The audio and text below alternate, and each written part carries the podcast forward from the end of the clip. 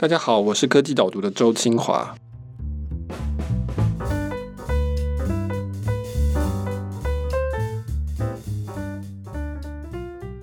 俊成，你有没有觉得这个时间点从美国回到台湾，有一种家乡特别温暖、特别开心的感觉？当然，就是我回来之前，其实刚在美国居家工作大概一个半月吧。很多地方不能去，那一回来就觉得，哎，原来去 Seven Eleven 逛是这么幸福的事，是这么重要的事情。对，真的。我们今天很高兴请到一位专家来跟我们讨论，因为我们今天的题目是要讨论人工智慧。后来联络下，得到一个非常强大的卡司来支援，那就是我们台湾出来的耐能智慧的创办人刘俊成。各位听众，大家好。那我其实，在二零一七年的时候有访问过俊成那篇专访，大家可以在科技导论网站上搜寻到。呃，耐能它其实是一个非常有前景的公司，它是做 AI 的晶片。那我们等一下后面会讨论到说，到底 AI 晶片是做什么的。但是在二零一七年到现在二零二零年，其实当时我在采访俊成的时候，其实。你们才创业两年，然后你个人，我记得那个时候是从晨星出来，是从三星出来，我已经忘记了。呃，我最早其实先跟朋友在美国，他乱了一个小公司，然后那个小公司后来被大陆一个公司合并，叫文思科技，在 NASA 上市。他上市了之后，我就去了三星电子，就是三星研发中心，然后后来再去了晨星，然后那时候带一个小 team 做那个 Touch 晶片。后来再去高通，在高通就是在前沿的多媒体部门这个研发部门这样。对，所以大家可以回去稍微看一下那个二零一七年的那篇专访。总之，俊成那个时候跟他的一群在圣地亚哥，因为美国圣地亚哥是美国的半导体的一个很重要的一个中心，他跟他的很多的朋友一起创办了耐能这家公司，然后专门的做 AI 晶片。发展到现在二零二零年，等下应该会讨论到一直有非常稳健的发展，以及呢，等下也会讨论到他们的竞争者已经得到了一个非常好的财务上的回馈。那我等下会问他为什么他不赶快 去得到这个回馈。那总而言之，简单的说，我觉得俊成在不久的将来之内会是坐在我对面这位置里面所有人里面身价最高的。应该，我觉得俊成希望可以发生，应该俊成是非常有机会的哈。但是我们可以公开的讲，就是说你们才刚完成这个 A 二轮的这个募资，是的，可以跟大家介绍一下这个募资的状况怎么样？其实我们前后融了七十三个 million 美元，七千三百万美元，听起来好像很多，但相较于您刚刚说的那个竞争对手，刚在那个大陆上市一千亿人民币的市值，其实我们还算是一个蛮小的公司。对，不过我们投资方很强，我们投资方有那个红杉是世界最大的 VC，然后高通、阿里巴巴创业者基金、中华开发、基金光电，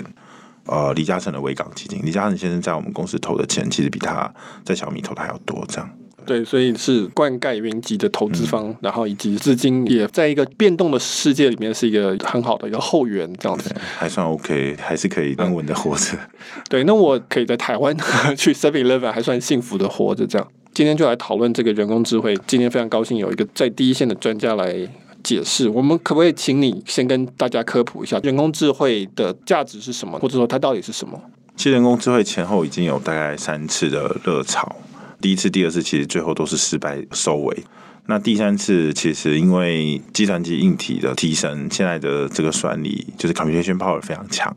然后数据 data 也非常的多，所以这一次有很多在技术上是真的已经有突破，就是超越人的。比方说 face recognition 人脸识别，它的准确度至少耐能的产品或者是市面上竞争的对手产品，基本上都在百分之九十九点多以上。像我们做那个三 D AI，甚至可以达到百分之九十九点九九九九，后面六个九，绝对是超越人的这个能力。那语音识别、语义识别，其实也误差率可以在控制在百分之三以内。很多人认为说这一次的 AI 是一个 real 的事情，至少在识别领域看起来是比前两次热潮更真实。然后很多功能是已经可以慢慢取代人类。很多人问我说，到底人工智慧是用在哪里？嗯、那我通常会讲。大家立即可以见到的例子就是手机那个 Face ID，比如说 iPhone 里面有 Face ID，嗯，或者是 Android 也有他们自己很多的 solution 是 Face ID，那它是用晶片去辨识说你的人的脸的特征。然后这个特征并不是由人类去写说哦，你要去算说这个眼睛之间的距离啊，鼻子之间的距离什么的，是电脑自己去归纳出来它的这些特征。这个耐能有类似的产品在做这些东西吗？是我们其实有一个三 D AI 的功能，其实也有跟手机的某个晶片大厂就是合作还蛮密切的。其实确实就是想要打造手机。那至少市面上的产品现在还有做到这个智能门锁，还有智能门禁机，还有甚至那个银行的刷脸的这个机器，这是我们目前已经有在市面上的这个产品。那手机因为它呃涉及的这个涵盖面比较广，其实今年本来是有机会打进手机的这个 Face ID，但因为疫情的关系，所以有点 delay。我会觉得就是说 AI 的应用在很多部分，比方说智能辅助驾驶。或者是 DMS 或 ADAS，然后或者是手机这个 Face ID，甚至手机的这个翻译，我觉得是已经 real，就是已经产品化，很多很普遍，市面上看得到的东西。所以它其实并不是一个太远的东西，是它正在进行的一个逐步的在一步一步的让我们的生活更 AI 化、更便利化。那可不可以说明一下说，说 AI 相较于写软体这件事情，嗯，它的优点，或是说它特别适合哪一种东西？写软体就是说我写一个逻辑这样子，然后叫机器照我的逻辑去做。哪些时候是比较适合用 AI 做的？嗯，我觉得就像逻辑的这个判别，它执行起来比较快，但是就变你的逻辑考虑要非常完整。那有些时候，比方说人脸识别，你的逻辑说，诶，我就是判别你的鼻子眼睛的距离，然后你的眉毛的距离。然后你的肤色，那我判别这几个接近到一定的 threshold，我就相信他是你。可是也许明天，哎，你这个被车撞了，那你 这个眼睛肿起来，对，那他这逻辑就不成立了。意思说，这些 corner case 发生的时候，逻辑判断就会不准。可是 AI 或者是现在比较普遍的深度学习的 AI，其实因为它是一个随机的一个过程，然后它是用很大量这个数据去做训练。所以它的随机过程到了一个几率发生，即使你有一些 corner case 发生，他也会认为是你这样。所以他的思维模式或者是他的判别模式还是比较接近人脑的。人脑有时候会自己，比方说是他是你很熟悉的人，那其实他今天发型剪了，或者是戴个口罩，你也还是认得他这样。对，但是纯逻辑的运算就很不能接受这种事情。那我们通常一般人想象说，机器学习是一个很耗运算的东西。像我们为什么会有这讨论？是因为我上礼拜写的这篇文章讨论 OpenAI 刚推出来这个 GPT Three。对，那它是一个很大型的一个 AI 的概念，基本上是一个叫做文字产生器的东西啊，有点像我们以前网络上会玩的那种小玩具，就是你输入它一些东西，它就会吐出一篇新闻稿一样。或者说有一些，比如说你用 email 软体，它有时候会帮你自动填一些字进去。那 GPT Three 这个是一个非常大型的文字产生器，它有一千七百五十亿个参数，一个大的 model。可是你们做的东西不是这样子的东西。嗯。那我们的一般人理解会说，哎，那当然是大型的比较厉害啊，就是说大型的会比较准。那为什么会需要你们的这种比较小的东西呢？这个世界其实存在了很多的功能跟很多的应用。这种非常强大的功能的 AI，当然是一定有它的市场，跟它一定的必然性，跟它的存在性。那其实我们做的是不需要联网的 AI。我常常会举例说，一个很强的 server 级的这种 cloud AI，它一直走下去，其实有可能所谓变大家所谓的这个 Matrix 或者是这个 Skynet。当然，技术离到那一种程度还非常的远。但在还没有达到那种程度的时候，你好像是创造了一个无所不知的一个超级大脑在云上，那它可以就像说帮你生成一些文章，让你减少你的很多工作量。那你要查天气，或者是查哪里到哪里的交通，或者问他很多问题，其他都可以告诉你。可是缺点就是他会知道你的所有事情，就像我不知道大家有没有在玩那个 Facebook，前阵子透过 Facebook 看了一个搜索了一个车的照片，结果没几天我就一直收到车的这个广告，对对对，就变成无形当中 Google 或 Facebook 其实越来越知道你的所有行为。虽然到这个 Skynet 或 Match 还很远，但其实已经有这个趋势了。所以对于有一些需要隐私性，像我现在跟您在聊天，那我如果家里有 camera，发现我爸爸在家里跌倒了，他发现他跌倒了，他马上送讯息给我或送讯息给医院。其实就可以避免很多憾事发生。可是这个 AI 如果就是一样，也是给 Google 或 Facebook 这种 Cloud AI 来讲，那如果有个骇客害到你家里，那你在客厅 可能没穿裤子在那里跑来跑去，这个骇客也会看到，这就很可怕。所以变居家的 AI，或者是说。很需要速度，因为连网路其实也会有个额外的这个时间延迟。比方说我在开车，那我如果想要做自动驾驶的引擎，他发现前面是人，这个影像要送到云去做完判别再传下来，其实这延迟有零点二秒，你可能会也会把人撞死。所以变成说我需要隐私的，或我需要速度很快的，或者是便宜一点的，因为联网也要一个额外的成本，你要付钱。那有这三个需求的时候，就是我们这种端 AI 存在的机会。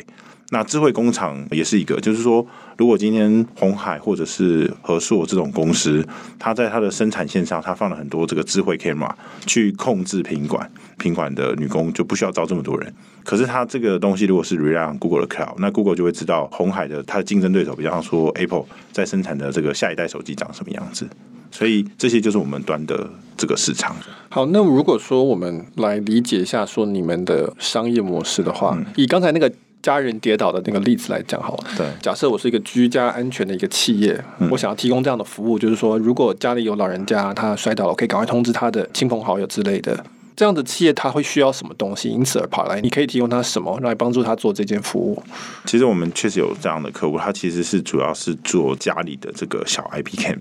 这个小 IP Cam 它需要识别能力，它才能识别你爸爸或你妈妈在家里跌倒了。你说 IP cam 就是网络的这种摄影机，对不对？对，很像。其实，在美国蛮流行所谓的 IP cam，Okay. 它是粘在你的墙上的.或者是挂在你的这个天花板上。对对，因为美国大家都是一个一个 house，然后有时候有人会离开，嗯、所以 IP cam 有时候是跟这种中心保全的这种公司绑在一起，对所以有人进去你家，他就会警告。这样，这种 IP cam 如果它要有识别的能力，你就需要一个 AI 的引擎。那我们提供给他就是一个 AI 晶片，然后加上一个软体的这个 AI 识别的这个功能，所以就软体跟硬体卖给他这样。因为它是装在那个放在家里的那个 IP Cam 里面，对，所以它不需要把所有的影像都往后传，他只要发现辨识到说有某种叫做跌倒的这种状况的时候，对，那他就可以说，哎，我现在该去通知别人这样子。对，所以你们是卖晶片。然后同时也要卖装在这个 IP Cam 里面的这一套软体的做法是。那但是其实你们也不止做这个，我知道你们还提供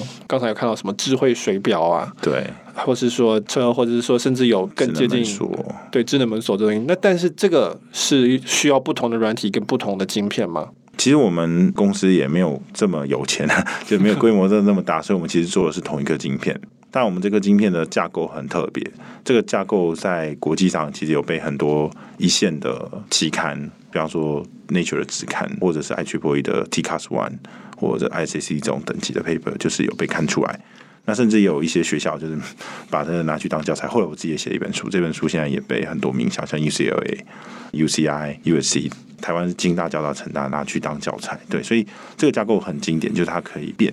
有媒体说它就是一个可变形的乐高的机器人的这个晶片，它会因为你现在要做语音的 AI，它就把里面的模型变成支持语音的。那下个时刻它也可以变形变成支持音效的 AI。概念就是你的脑袋很大，但你就像我现在在跟主持人对谈的时候，我不会用到全部的脑，我可能只会用到我的语言区。那下个时刻我可能回去看电影，我会用到我的视觉区。那这个可变形的脑袋概念就像这样，就是说，当我需要用到视觉区的时候，我就变形成视觉区的样子。那下个时刻我需要变成语言区，它会变成语言区的样子，所以它的晶片会比较小。OK，我会把俊成写的这本书的连接连在我们的 podcast 下面，但是听说已经卖完了，所以 所以大家要等一下。对，OK，所以我可以想象说有很多，比如说刚刚讲到自驾车、无人机或者什么，它有很多是离线的状态。那或者是说，他要做的东西可能不像是我刚刚讲的 GPT 做这么大或者这么多种类型的工作。我们已经知道需要他做什么的，那我就可以把它算是存在一个晶片里面，然后卖给他这样。是的，OK。我们刚刚前面提到的，在二零一七年我跟你访问的时候，其实也有几家公司都在做这个事情。对。那现在二零二零年，其中一家叫做中国的这一家寒武纪，它在我们录音的这个时刻，才刚刚在这个上海 A 股上市，对，市值一千亿人民币。那贵公司有没有大概一千五百亿的这种机会吗？对，市值那些我比较不懂，其实还是蛮看投资人怎么认。但是如果以产品来讲，我们是一五年年底成立的，它是一六年初成立的。产品化其实我们同时是在一七年，它是在华为产品化，那我们是在格力电器就是产品化，所以两家公司其实都算是世界非常早，可能就是第一个或第二个的这个差异，在市场上有被验证。但是它之后除了华为之外，其实我们并没有看到它太多的新的产品被市场认可。那大部分其他的营收还是来自于大陆这个政府补助，还有中国的一些官方的采购。那耐能走的路可能没有这个台湾政府的大力支持，所以其实比较可怜是在市场上就是厮杀。所以反正我们的市场的自由化，市场的产品就是蛮多元的，而且产品也很多这样。我自己觉得说，以健康程度来讲，或者是产品的技术程度来讲，其实这种在野外放生，然后在野外求生的这个这种，应该体质会好一点。我觉得至少在产品化跟健康的营收，不是指任何的政府补助，或者是说团队吃苦耐劳打仗的这个能力，我觉得我们应该是比较强的。资本的话，我觉得还是留给这些财经的专家去判别。那看到他们上市估值那么高，我们也是蛮心动的。这样，对，我们刚刚在录音之前，我有在试图的说服俊成，赶快趁这一波热潮的时候，可以考虑这个方向。就是我从二零一七年这样看到，就是这几家公司，因为常会看到他们就在同一个地方出现嘛，不在同一个讨论之中出现，所以我也看得出来，就是奈能的基础是非常稳固的。只是说，这个世界现在变化非常的快，所以 有很多不同的新的状况。那如果你回去看这个边缘运算或者 AI 晶片的这个市场的话，其实现在是有很多的可能性。但是好像除了比如说苹果这个 Face ID 之外，其实很多部分应该是说，它是看实际第一线的企业他们想要做什么的应用，然后再回来找 solution，然后你们是其中一个 solution 的 provider，是这样子的感觉吗？我觉得是两个概念，有的是大企业去定义它的需求，然后来找 AI 的 solution provider 提供方案，但也有一种是像奈能现在其实做法是这种 to B 的，我们也确实也做。那我们另外一种其实是把它开放出来，让很多人自己去创造，就是我们又做了这个交集的套件，就是我们的晶片加上那个 software，然后让学生或者是让小孩自己去开发出他想要的。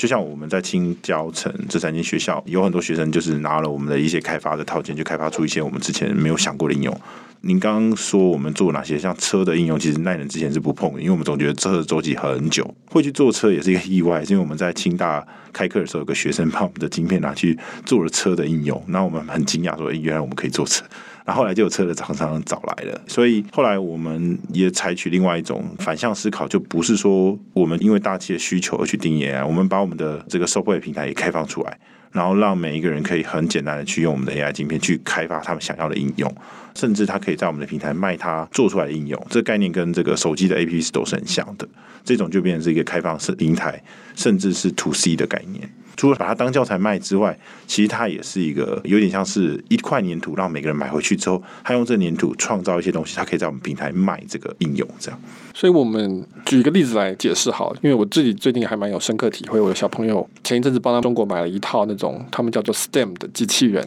就是训练小朋友去玩，中国叫编程，他们那个写程式，就像乐高一样，就你可以组合，然后它中间有个核心的元件，然后我们可以用 App。透过蓝牙去控制那个元件，然后在 App 里面就会有出现一些各种指令，你可以排列组合说，说这个恐龙它如果侦测到前方有障碍物的时候，右转一百八十度，然后往前走多少的时候可以发出蓝光啊，然后发出声音之类的，就是你可以玩这些组合，这样让小朋友去学习怎么样去写这个逻辑。那你刚刚提到这个东西听起来。跟这有点类似，只是说它不是在写逻辑，它是在用另外一种方式去控制机器的行为，是这样。是更不一样的，我觉得它更像是像大家当时买 iPhone，iPhone 其实有个 App Store，对。然后我们买了 iPhone 之后，我们其实可以透过 iPhone 平台去开发一些 App，然后这 App 其实可以让你的手机这个时刻变成手电筒，那下个时刻又可以变成魔术方块机。那这个 Apple 我觉得很好用，之后我可以上载到 Apple 的这个 App Store，让它再卖。我觉得我们的这个开发套件比较像这样，它外表像一个 USB 档口，但是它买回去之后，你其实可以借由这开发平台去创造一些 AI 的应用，我们没有想过的 AI 应用。像有人其实把它买回去之后去做识别家里的猫的尿尿有没有血便，对，这这是他自己想要的一个 AI 功能。甚至有一个人他是买回去之后把它装在一个小的 IP Cam。后面有个 USB 插槽，插进去之后，它去识别它的猫有没有跑进它的房间，跑进房间它就发出怪叫，把它吓走。那这些应用它觉得很好之后，它可以把这个应用上传到我们的 App Store。那其他人如果也有类似需求，也有养猫的人也需要这个，就可以去买。所以我觉得像一个小的 Apple 的这个 App Store，但是 specific for 端的这个 AI 这样。哦，这是很有趣的事情，就是说我们知道手机的 App Store 是已经控制在两家手上了，Apple 跟 Android 生态系是的，它是非常封闭。但是物联网就你们投入这个物联网还没有这么明确的一个集中的一个平台存在。对。对并不是说你们要成为这个东西，但是就是说。呃，如果有这样子的通用的一个标准或结构的话，说一般使用者就可以有很多扩充性的功能是在产品上面。然后像你们也可以提供他们新的可能性，这样子。没错，我猜测是现在你如果要去做这种东西，你光要找个接口都很困难，嗯、就是就是你要怎么控制它的行为，不管是那个 IP Cam 或是说血尿侦测仪，现在看起来好像还没有这种开放性的一个架构，说让大家可以去插上去去改这样子。对，其实也是七月二十那一天，我们开了一个发布会。那一天刚好是寒武纪的上市的时间，我也是有点意外了。也不是说我们故意要挑那件事情，因为我们之前也不知道它上市是哪一天。那一天，其实我们就是就把这个平台开放出来。那这个平台之所以会开放，是因为其实一开始那个教材真的就是想拿来当教材卖，然后想要普及 AI。然后后来有很多学生就基于那个教材开发了很多我觉得很有趣的 AI 的应用，所以我们就干脆就架了一个平台，让他们上传他们的应用，然后其他人可以买。那因为我们学校的这套教材普及学生够多，所以它无形当中已经变成一个小的这个开发者的一个 ecosystem。未来它的影响力会有多大，我们也不知道。但我们就是尽力去做，而且我觉得这件事情是很有意义的。它可以让每一个人都变成 AI 开发工程师之外，也可以真正让每个人都可以定义 AI。像你刚刚问我的 AI 的定义，像在我们这个平台还没开放出来之前，其实它是给大公司定义的。大公司需要 AI 什么，然后想要做什么 AI。才会有人去开发这些 AI，但照顾小动物，这其实也是某一批人的需求。嗯，所以，我们这一套平台就是让所有人可以重新定义 AI。然后，第二是，当你两三个设备同时都有我们这种端的 AI 的时候，你其实可以用这些设备连接一些子网络。所以，变第二个就是让每个人都可以重新定义网络。第三个其实也是因为这套教育的普及，让每个人更可以学 AI 跟玩 AI。我们这一套教材后来做到了小孩。有一种程度，其实它也是一种社会责任，让大家更懂端的 AI，跟可以拿 AI 来当玩具。另外，它的第二层社会意义是说，有一些公司它其实很小，它也许这个公司只有两三个人，但他想要把他自己的公司 AI 化，他是没有能力的。但他拿我们这个平台，拿这个当狗，它可以让一些小设备就有 AI 能力。那台湾其实有很多传统产业，像台中那些精密仪器，其实是我觉得其实台湾的这个根本跟根基，但他们想要 AI 化，但他们。一般都没有办法，因为他们这个厂房设备太老了，但他就可以买这种小的这种 AI 的极差的能力，然后去上网看有没有人刚好做一样的这 AI 的他下载他就可以把他的生产线这个 AI 化。对我们传统讲，比如说今天一个传产一个工厂或者纺织厂，听到 AI 化这三个字，他第一个想到就是说，哦，我要找一个顾问公司，或者我要找一个技术服务厂商。他会跟我讲 propose 说我要装这些东西，我就搭配一套 IBM 软体干嘛的，然后呢，就而且是每个月要收一个钱这样子，然后就是要花个几亿去把厂房改掉。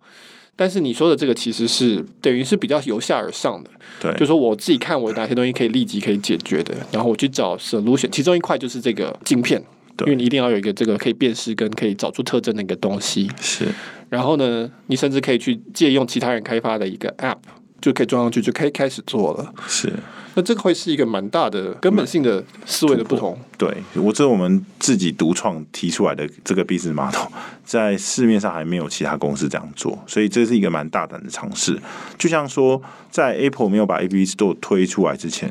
其实你想让你的手机变成一个手电筒。你要花很多时间去写扣啊，去改啊，对吧？那我你要让你的手机变成一个魔术方块机，你要花很多时间写扣。但自从 App Store 开放出来，几分钟下载下来，它就变成一个一个 App。那我的想法就是说，既然我们这个平台有这么多的学生在弄，学生的创意是很多的，所以我们就鼓励他们把他的这个创造的东西放上来卖，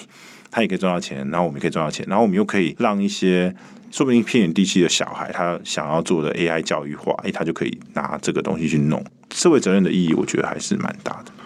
对，我没有那么想到收益，我只是觉得这个 idea 本身大概就值五百亿就可以，应该应该可以，市值可以，就是一个 platform 的概念。我真的觉得是一个很有前景的东西，因为我觉得一般人他其实说真的，他不会想到的是 AI 化，甚至也不是软体化，也不是说啊，他就是要解决一个问题。是的，他就是希望能够利用机器的能力，释放人类所需要的精力跟时间。有一些就像你讲的，有一些问题其实是不是应该用软体解决，是应该用 AI 解决的。是以我刚刚前面讲的小朋友的例子来讲，其实很多时候他可能，也许以后他不是要学逻辑程式这个东西，他可能就是学习说我要收集一些资料用来教 AI，然后跟他讲我要的结果是什么，他就帮你解决，因为他真的就是要解决那个问题嘛。搞不好这是一个更容易上手的东西。对。我觉得这也是为什么我们会做教材，一直做到小孩。嗯，我一直认为说，当你的东西连小孩都可以拿来玩，就很容易帮助传统产业或者是中小企业。他大人们有工作经验的，我相信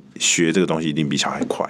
好啊，我觉得这还蛮有趣。那我觉得稍微回头看一下，就是刚才讲的 GPT three，就是我文章的题目，嗯、它其实跟这真的是完全不一样的东西。它是一个非常大的集中的平台，对。然后就是在努力突破这个人工智慧的能力的极限的这样一个东西。对你们来说，你们觉得这跟你们是一种敌对的关系吗？或者说，你会不会担心说，将来大家就是干脆都接一个云端就好了，不用自己买晶片干嘛的？反正我就是接到大脑去，要叫他来帮我辨识就好了。我认为它是两个方向，它最后不会有任何一个取代或完全把对方都取代的一个状态，就说。我们以电脑的这个历史来讲，就是在我很小的时候，那时候的电脑其实是超级电脑，非常大，可能比这个房间还要大。今天当然，Apple 跟 IBM 把这个电脑个人化，甚至 Apple 还做到手机化，就是把电脑做得越来越小，就是让这个电脑可以普及，而且符合个人的这个克制化跟习惯。